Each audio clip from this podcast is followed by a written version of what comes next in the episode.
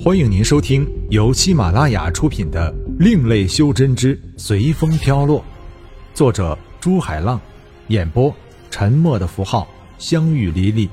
欢迎订阅。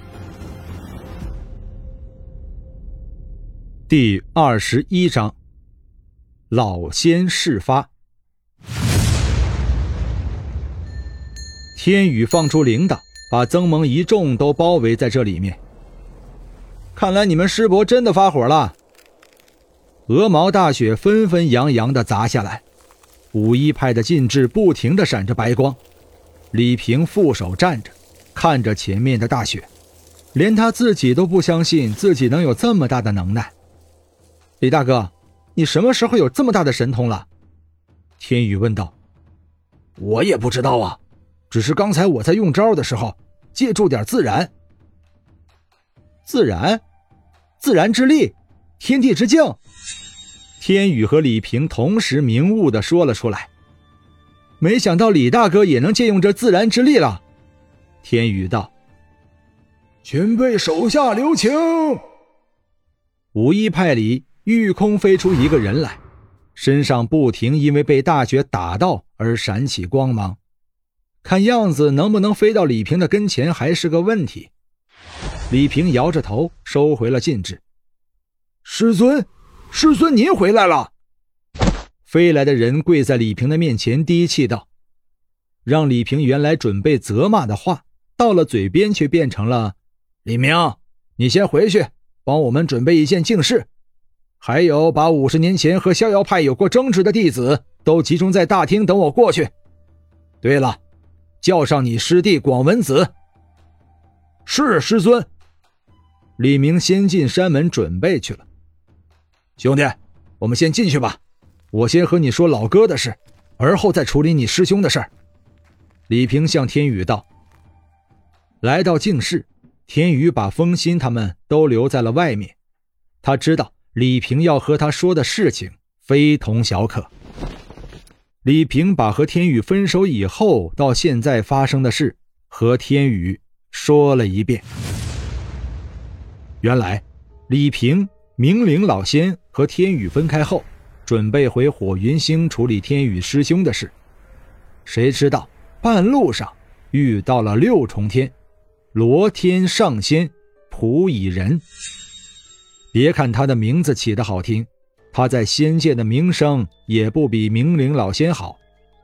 从他那里知道，魔界已经在一重天打开了一条通道，准备进犯仙界。九重天始元仙尊联合了仙界的众仙人，准备汇合修真界分神以上的修真者，共同抵御魔界的入侵。而蒲蚁人不知道用了什么手段，被始元天尊派来联合修真界的修真者。蒲蚁人还告诉明灵老仙说，现在仙界最缺的就是仙气，而明灵老仙在仙界抢了很多好的仙气，所以。始元天尊派了另外一个罗天上仙，准备将明灵老仙禁制回去。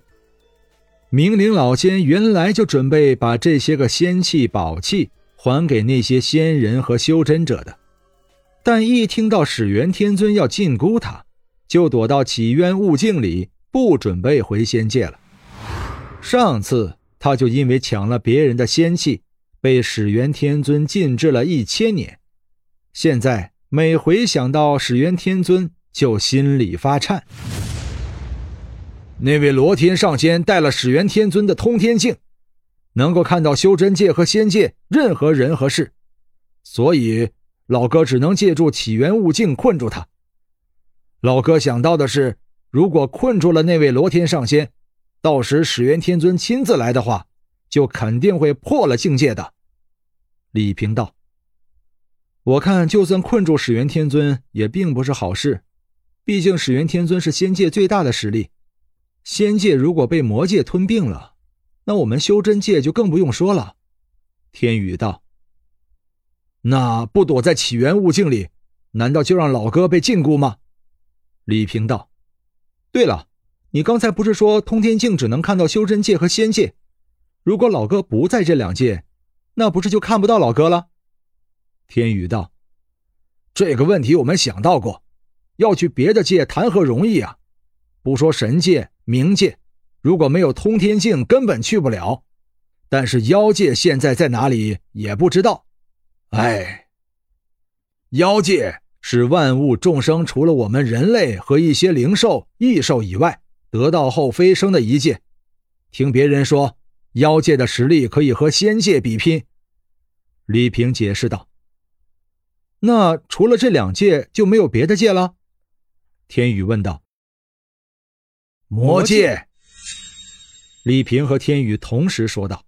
“不行，魔界太危险了。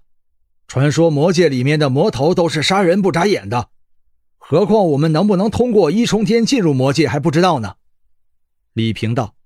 “那只能让老哥自己决定了。”天宇道。我们出去处理你师兄的事情吧，我会给你们逍遥派一个交代的。一谈到李维的事情，天宇和李平都严肃起来。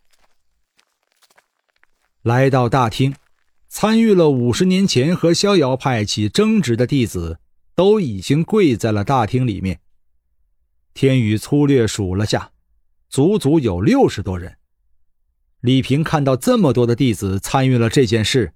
脸都青了，因为其中有两个他不想见到却又在里面的面孔，一个是李明，一个是广文子李悟。